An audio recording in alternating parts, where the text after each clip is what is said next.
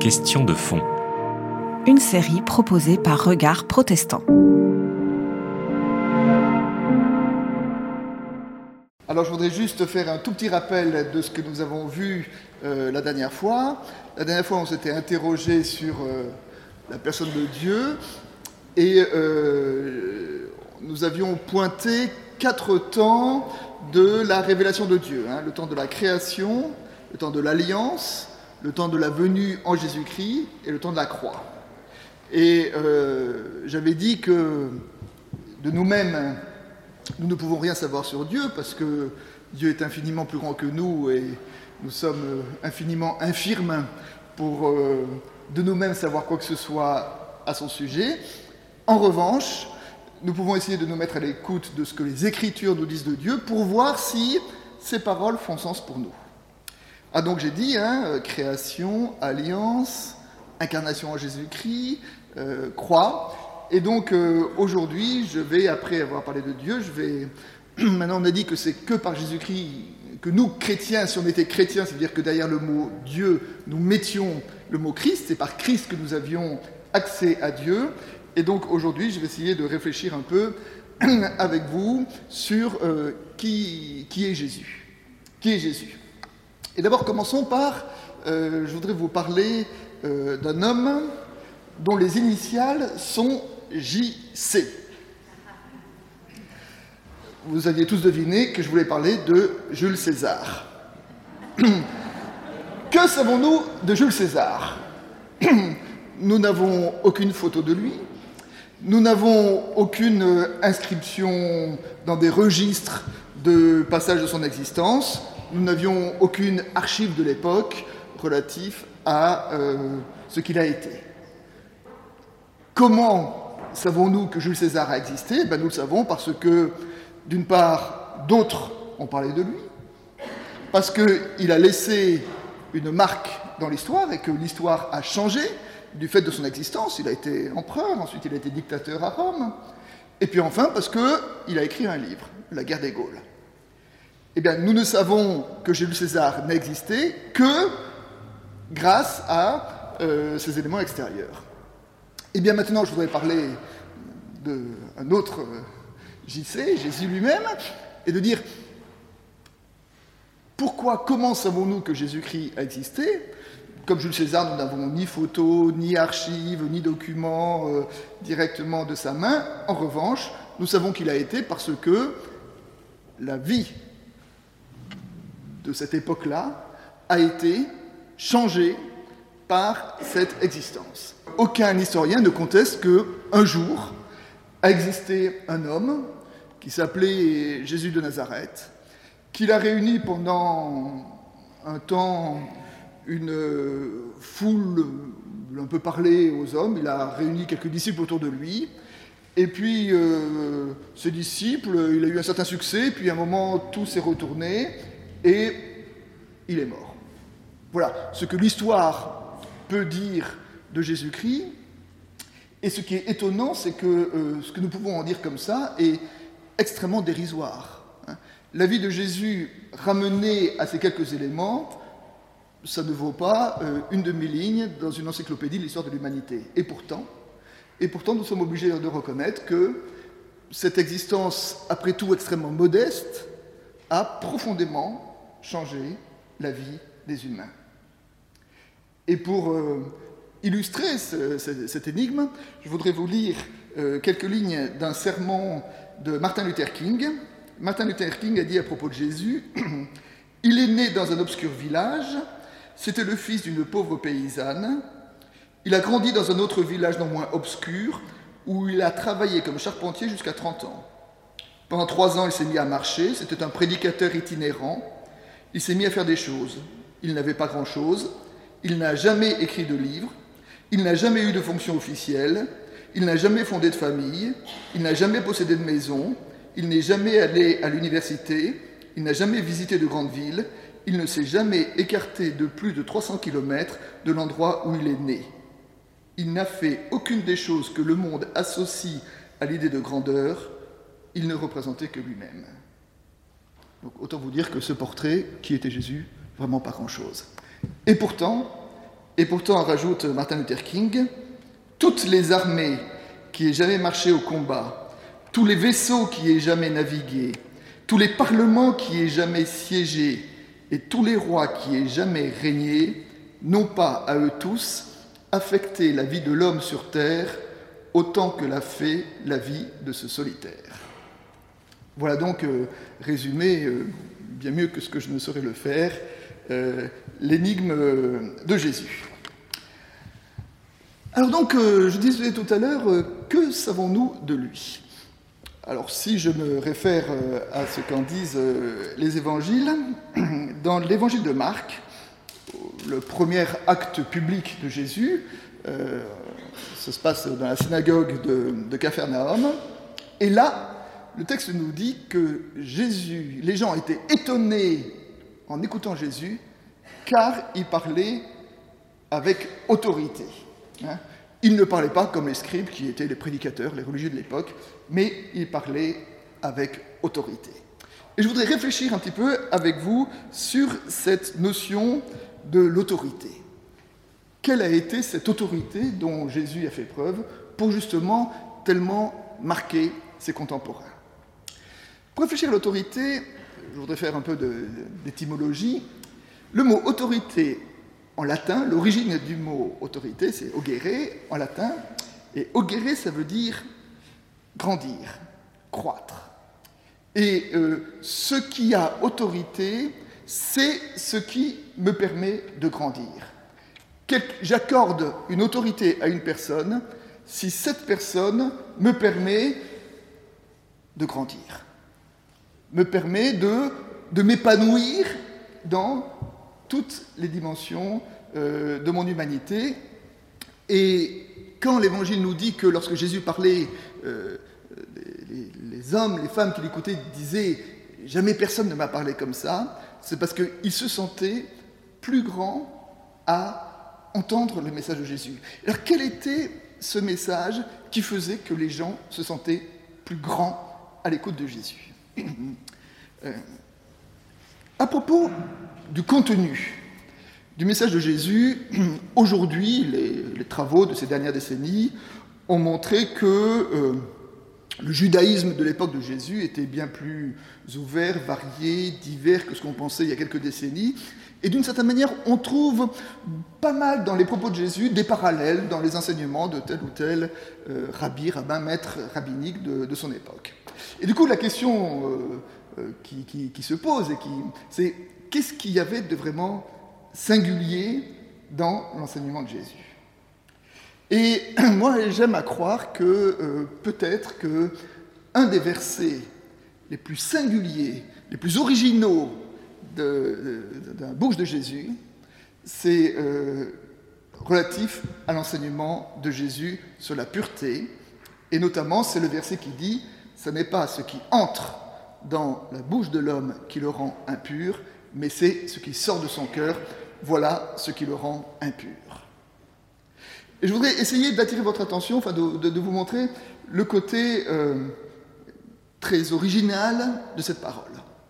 Il faut savoir que, à cette époque-là, le, le monde, symboliquement, était représenté autour d'une grande distinction la distinction entre ce qui était pur et ce qui était impur. Et ainsi, euh, il y avait des activités qui étaient pures et des activités qui étaient impures, des nourritures qui étaient pures et des nourritures qui étaient impures, pour les femmes, des périodes qui étaient pures et des périodes qui étaient impures. Et le propre de la religion, c'était d'essayer de nous maintenir dans le champ de la pureté et quand on l'avait quitté, de nous le faire réintégrer à travers des rites religieux, des ablutions, et euh, voilà, tous les rites qui devaient être effectués, afin de rester bien dans le champ du pur. Et voici que Jésus, sur cette, euh, dire, cette géographie symbolique du monde, Jésus dit, ce n'est pas ce qui est extérieur à la personne qui la rend impure, ce n'est pas ce qu'elle touche, ce qu'elle mange, euh, les activités qu'elle peut faire, son métier, ce qui rend impur, c'est ce qu'elle a dans le cœur. Ce que Jésus a voulu dire en cela, c'est que la frontière qui sépare le pur de l'impur n'est plus une frontière extérieure, comme ça, une frontière symbolique où il y a, voilà, je trace une ligne, et puis d'un côté ceux qui sont purs, de l'autre côté ceux qui sont impurs, et vous qui êtes impurs, vous êtes priés de franchir cette frontière. Ce n'est plus une frontière extérieure, mais c'est une frontière intérieure à chacun de nous-mêmes.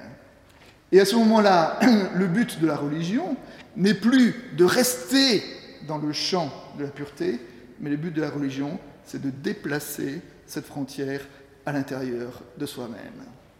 Et je veux croire, et je veux croire que lorsque des hommes et des femmes qui étaient dans cet univers religieux, dans cette quête de la pureté, dans cette terreur de l'impureté, dans cette euh, qu'est-ce qu'il faut faire, quels sont les rites, quels sont les actes, d'entendre une parole en disant mais ce n'est pas là que se joue l'essentiel, mais l'essentiel se joue dans ce que tu as dans ton cœur, je veux croire alors que les hommes et les femmes se disaient mais, mais oui. Ils, reconnaissaient dans cette parole-là une vérité qui rejoignait leur propre vérité. En domaine religieux, euh, en domaine de, pensée, en domaine philosophique, euh, la vérité, je veux dire, je ne suis jamais convaincu par un raisonnement qui me dit que ceci est vrai. Mais je suis convaincu quand quelqu'un dit une parole et que cette parole résonne en moi comme étant une parole de vérité. Je suis convaincu quand je dis, mais oui, mais ce que cette personne dit, euh, c'est vrai.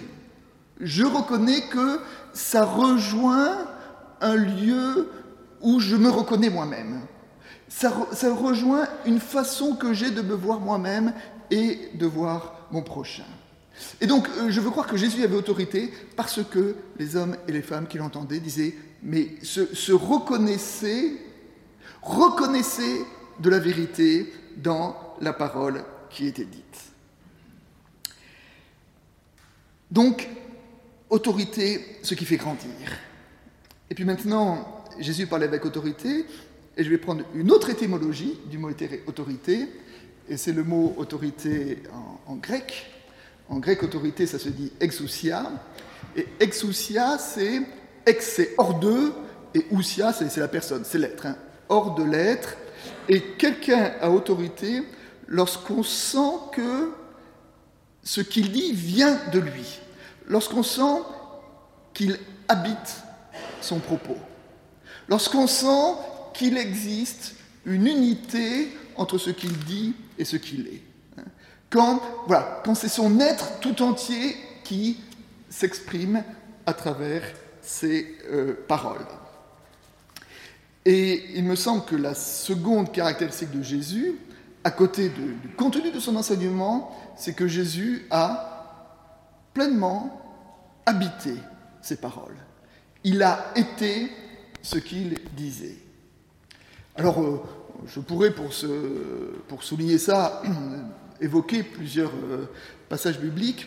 Je voudrais prendre un exemple dans l'évangile de Jean, le quatrième évangile, dans l'évangile de Jean, euh, l'intérêt d'évangile de Jean, c'est que euh, Jésus passe son temps à faire des allers-retours entre la Galilée et Jérusalem. Et dans l'évangile de Jean, je voudrais juste pointer avec vous les deux premières fois où Jésus est allé à Jérusalem. La première fois que Jésus est allé à Jérusalem, dans l'évangile de Jean, il allait dans le temple et il a chassé les marchands du temple. Et en chassant les marchands du temple, qu'est-ce qu'il faisait? Il a posé un geste, dans l'image d'un geste prophétique, pour justement contester euh, le régime religieux qui était symbolisé par le temple. Le temple de Jérusalem était le symbole de cette religion qui était organisée autour de la séparation entre le pur et l'impur. Et lorsque Jésus va à Jérusalem, en chassant les marchands, il conteste cette organisation religieuse. Et ainsi, à travers ses gestes, à travers son attitude, il habite son enseignement. Et puis après, Jésus remonte en Galilée, et puis Jésus redescend, ou remonte plutôt à Jérusalem, parce que Jérusalem était un peu en hauteur. Et la deuxième fois qu'il va à Jérusalem, qu'est-ce que fait Jésus? Il va à la piscine de Bethesda, Et la piscine de Bethesda, c'était le lieu à Jérusalem où il y avait euh, les malades, les estropiés, euh, les éclopés, les aveugles, tous les infirmes qui étaient là. Et là, il guérit un, malade. Mais d'une certaine façon, la seconde fois que Jésus va à Jérusalem, il va là où se situent justement ceux qui sont impurs par la maladie. Et il va, et quelque part, moi je ne peux pas ne pas entendre euh, cette présence comme étant une façon de dire, eh ben, le temple, le lieu où on trouve Dieu, ça n'est plus dans le lieu sacré religieux, mais c'est là, au milieu euh, des malades et au milieu des infirmes et des estropiés. Et en faisant cela, Jésus n'a pas fait que enseigner sa compréhension de Dieu, mais il a vécu ce qu'il a enseigné. Jésus est quelqu'un qui, par ses propos, a, je dis tout à l'heure, remis en question les catégories religieuses euh, de son époque, il n'a pas eu peur d'habiter ses propos. Et parce qu'il n'a pas eu peur d'habiter ses propos, d'habiter il n'a pas eu peur de rencontrer les malades, il n'a pas eu peur de partager la table euh, des publicains et euh, des femmes de mauvaise vie, il n'a pas eu peur de se rendre chez les riches, il n'a pas eu peur de prendre la main de la jeune fille malade, il n'a pas eu peur d'être touché par une femme atteinte d'une perte de sang, il n'a pas eu peur ni de Pilate, ni d'Hérode, ni de tous ceux qui l'ont condamné, ni des grands prêtres, il a totalement habité ses propos. Et nous le savons tous, il en est mort.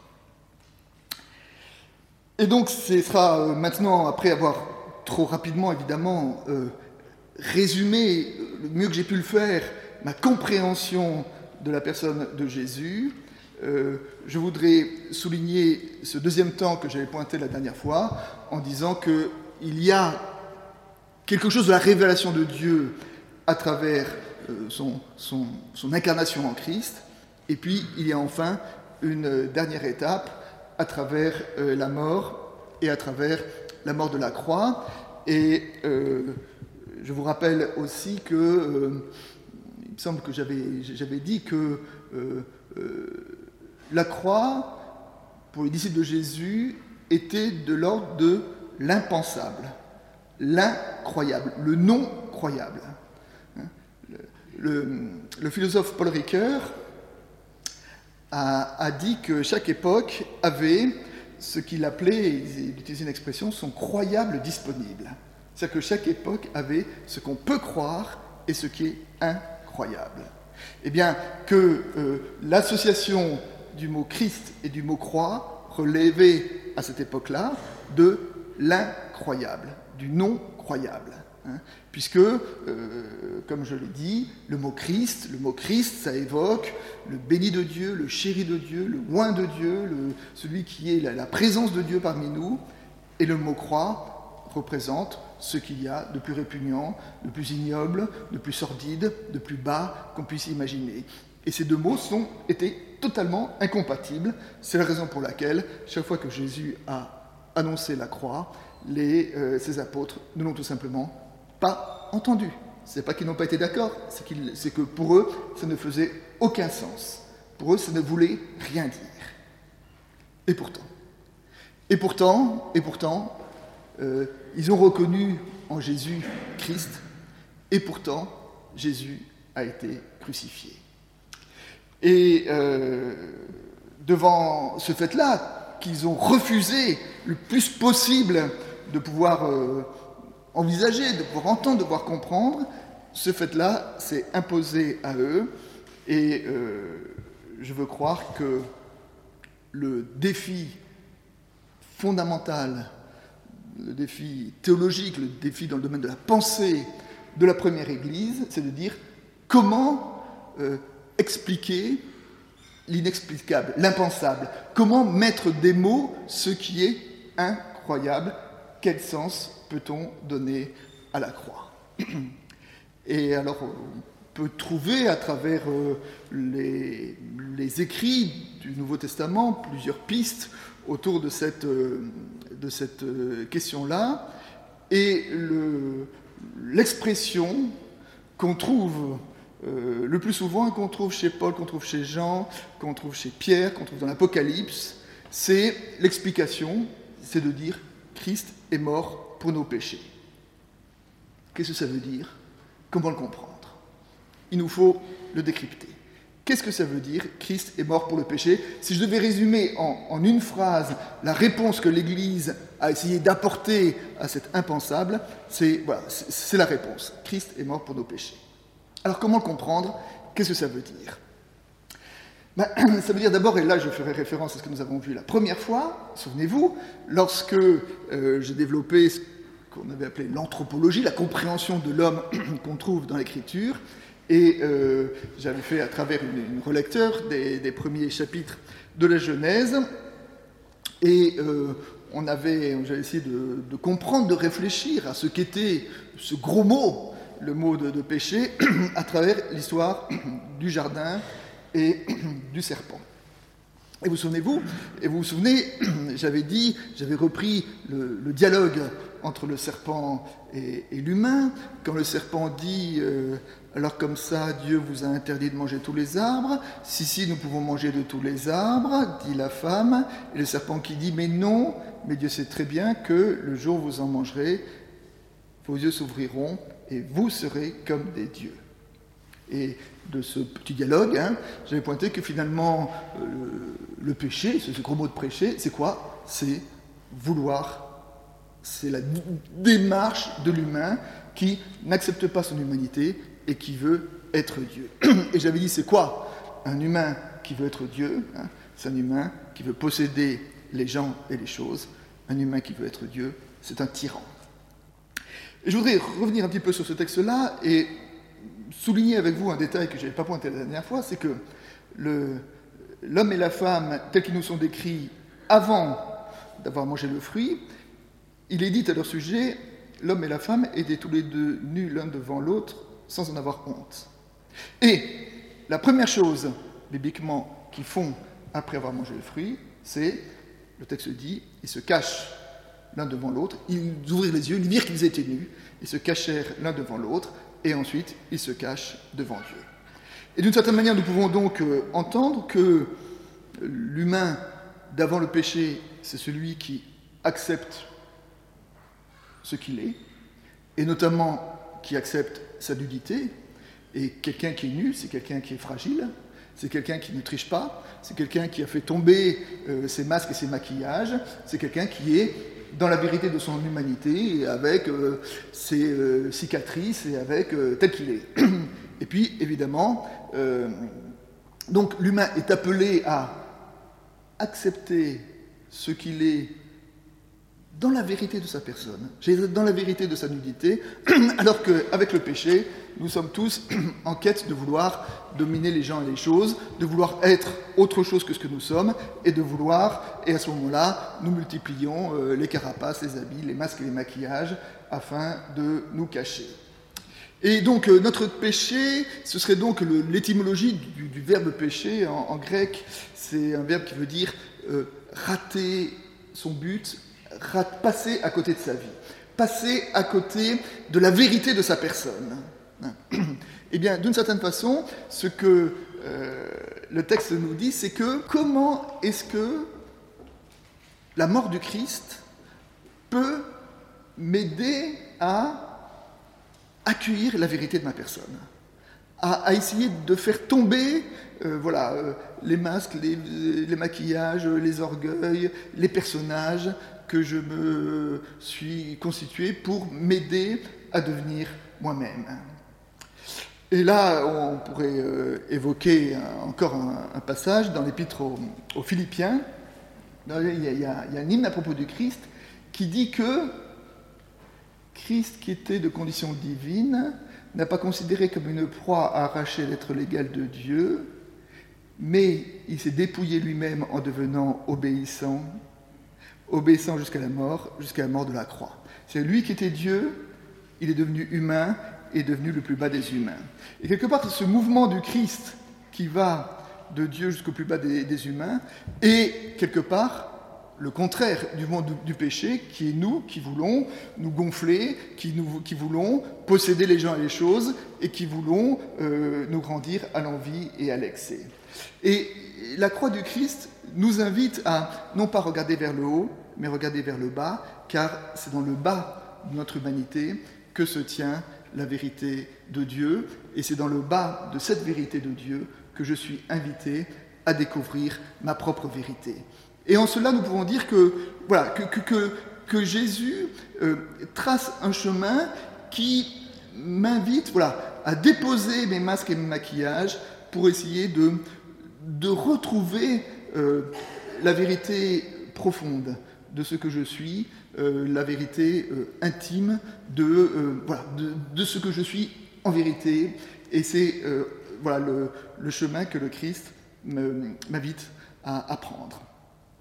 Et puis ensuite, derrière cette expression euh, Christ est mort pour nos péchés, il y a aussi dans le Nouveau Testament une, euh, une relecture de euh, la mort de Jésus à travers les catégories sacrificielles, la catégorie du sacrifice. Alors en général, on n'aime pas trop ça, euh, la catégorie du, sacrifice, et la mort de Jésus a été réinterprétée comme un sacrifice. Et je voudrais essayer de décrypter ce que ça veut dire et la façon dont nous pouvons le comprendre. Il faut savoir d'abord, il faut se faire une représentation de ce que représente euh, le sacrifice dans l'univers religieux dans lequel euh, la Bible a été écrite. À cette époque-là, le sacrifice était le mode de relation habituel de l'humain avec le divin. Dans l'Ancien Testament, nous trouvons toutes sortes de sacrifices. Il y a des sacrifices pour la culpabilité, il y a des sacrifices pour les alliances, il y a des sacrifices pour la reconnaissance, il y a des sacrifices pour les grands événements de la vie. Enfin voilà, tout événement de la vie, d'une certaine façon, nous pouvons dire qu'il y a un sacrifice qui lui correspond. Le sacrifice est le mode de relation entre l'homme et, Dieu. Et euh, le livre de la Bible qui, utilise le plus ou, ou qui, qui, réfléchit le plus à la mort de Jésus en termes de, sacrifice, c'est euh, l'épître aux Hébreux. Et ce qui est très intéressant, c'est que l'épître aux Hébreux relie la mort de Jésus à travers les lunettes d'un sacrifice bien particulier qui est le sacrifice de Kippour, qui est le sacrifice du jour du grand pardon dans le judaïsme. Alors, comprenons ce que c'est que ce sacrifice de Kippour. Dans le judaïsme, à cette époque-là, aujourd'hui encore d'ailleurs, la fête du début de l'année, c'est une fête qui s'appelle euh, Rosh Hashanah, c'est le premier jour de l'année, et dans la fête de Rosh Hashanah, symboliquement, nous disons que tous les humains passent devant Dieu. Dieu est assis sur le trône de la justice et Dieu juge tous les humains à partir des actions qui ont été commises dans l'année qui vient de se terminer. Donc Dieu juge l'année qui vient de s'écouler. Donc ça c'est le premier jour de l'année, Rosh Hashanah. Ensuite ce premier jour-là est suivi d'une période de dix jours, qui sont parfois appelés les dix jours terribles, et dix jours dans lesquels l'humain est appelé à euh, faire repentance. Il est appelé à se réconcilier, il est appelé à essayer de réparer ce qui a été déchiré. Et c'est euh, de l'année, de dix jours, où l'humain est invité à essayer de se réconcilier avec euh, celui avec lequel il s'est disputé, ou l'inviter à, réparer si jamais il a offensé quelqu'un. Voilà, c'est cette période-là. Et puis au bout de cette période de, dix jours, arrive la fête de Kippour, et on nous dit que le jour de la fête de Kippour, Dieu, symboliquement, descend du trône de la justice, et Dieu monte sur le trône de la miséricorde. Et à partir de Kippour, Dieu ne voit plus les actions des humains à partir de sa juste justice, mais à partir de sa seule miséricorde. Et l'auteur de l'Épître aux Hébreux dit la chose suivante.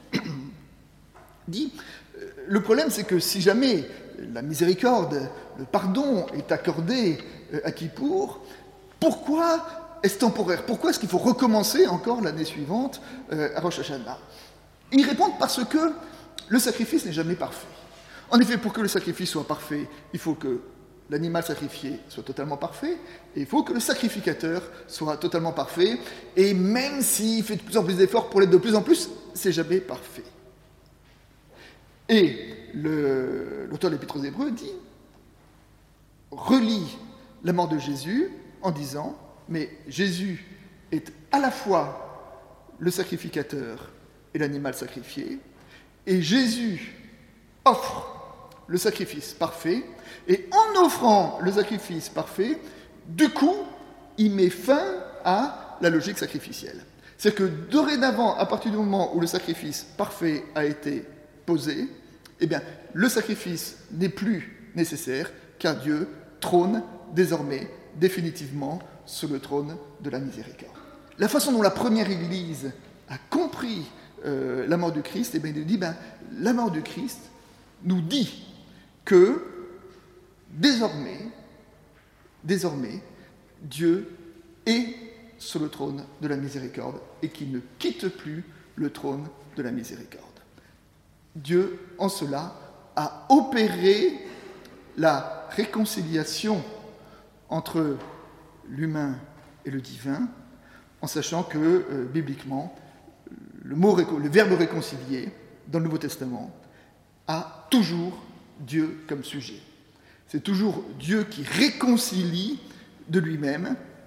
Et ainsi, ce que la, première Église a entendu à travers la mort du Christ, c'est de dire que, à partir de maintenant, dorénavant, voilà, Dieu a réconcilié euh, l'humanité avec, euh, avec lui-même, et Dieu n'est plus à chercher ailleurs que sur le trône de la miséricorde.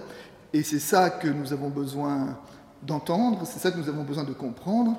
Et euh, la prochaine fois, je, développerai avec vous la foi comme étant justement cette compréhension que nous sommes invités à avoir de cette image de Dieu et en quoi cette image de Dieu change notre relation à nous-mêmes, notre relation à notre prochain et notre relation à Dieu lui-même. Et je voudrais juste terminer avec euh, un dernier point.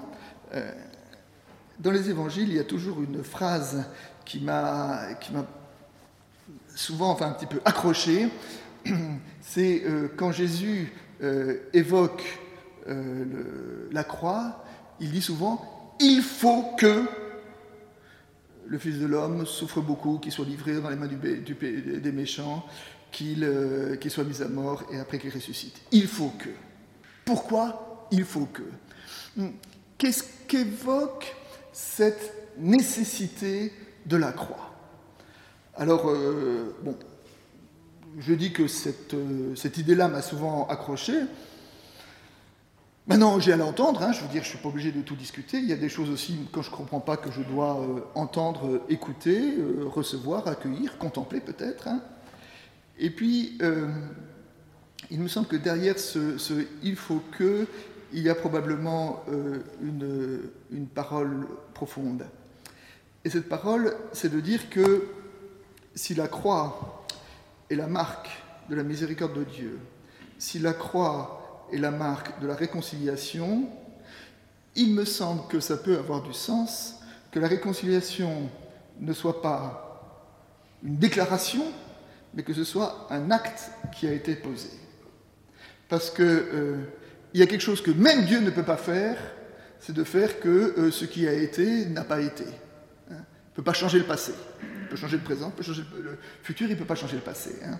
Et euh, Dieu lui-même ne peut pas empêcher que la réconciliation a été opérée entre Dieu et l'humain. Et en cela, je dirais, nous avons une, un roc, nous avons un fondement, nous avons une encre euh, sur laquelle nous pouvons euh, nous, nous, appuyer et euh, à partir de laquelle nous pouvons développer notre propre histoire, notre propre histoire, mais ça, c'est pour la prochaine fois. Je vous remercie. C'était Question de fond. Une série de regards protestants.